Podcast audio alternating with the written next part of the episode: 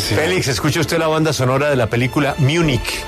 Ah, Porque un día como hoy, en Múnich, un comando palestino, Septiembre Negro, asesinó a 11 atletas israelíes capturados en la Villa Olímpica, mientras se disputan los Juegos Olímpicos de Múnich, que no se suspendieron. no, no, La masacre de Múnich. Esta es la banda sonora de la película dirigida por Steven Spielberg, compuesta por el maestro de maestros John Williams. Y aquí está la banda sonora de esa historia por la profesora Carol Guerrero.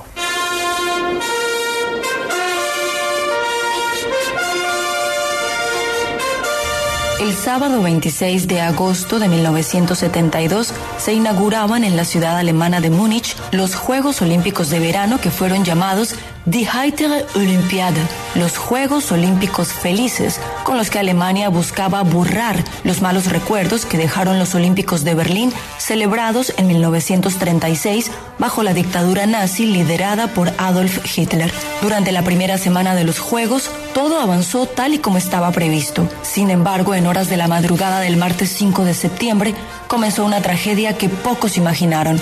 Así lo reportaba la televisión pública alemana.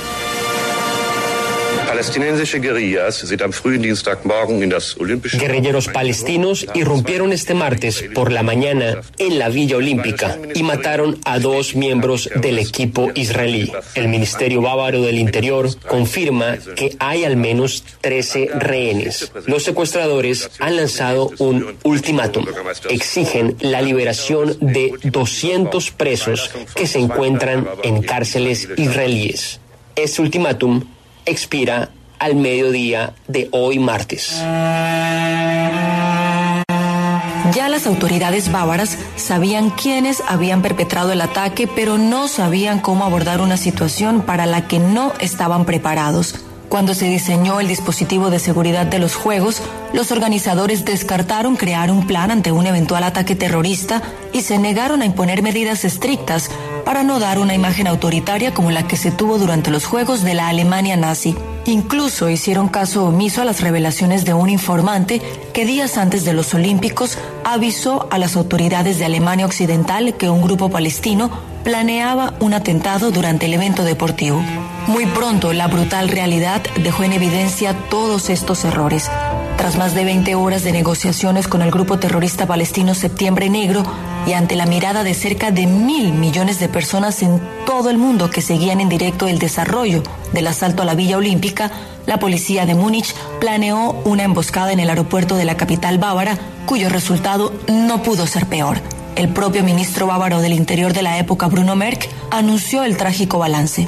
Dabei kamen die Geiseln Tanto los rehenes como un policía de Múnich han muerto en la operación de rescate. Los 11 rehenes de la delegación israelí fueron asesinados, dos al inicio del ataque en la Villa Olímpica, nueve en la fallida operación de rescate en el aeropuerto. De los ocho terroristas, cinco fueron abatidos y tres capturados. A pesar del estupor y de la conmoción, los Juegos siguieron su curso. Lo confirmó el 6 de septiembre de 1972 el entonces presidente del Comité Olímpico Internacional, Avery Brandish. The games must go on, and we must Los Juegos deben our efforts continuar y debemos mantener nuestros clean, esfuerzos para que pure, permanezcan and honest. limpios, puros y honestos.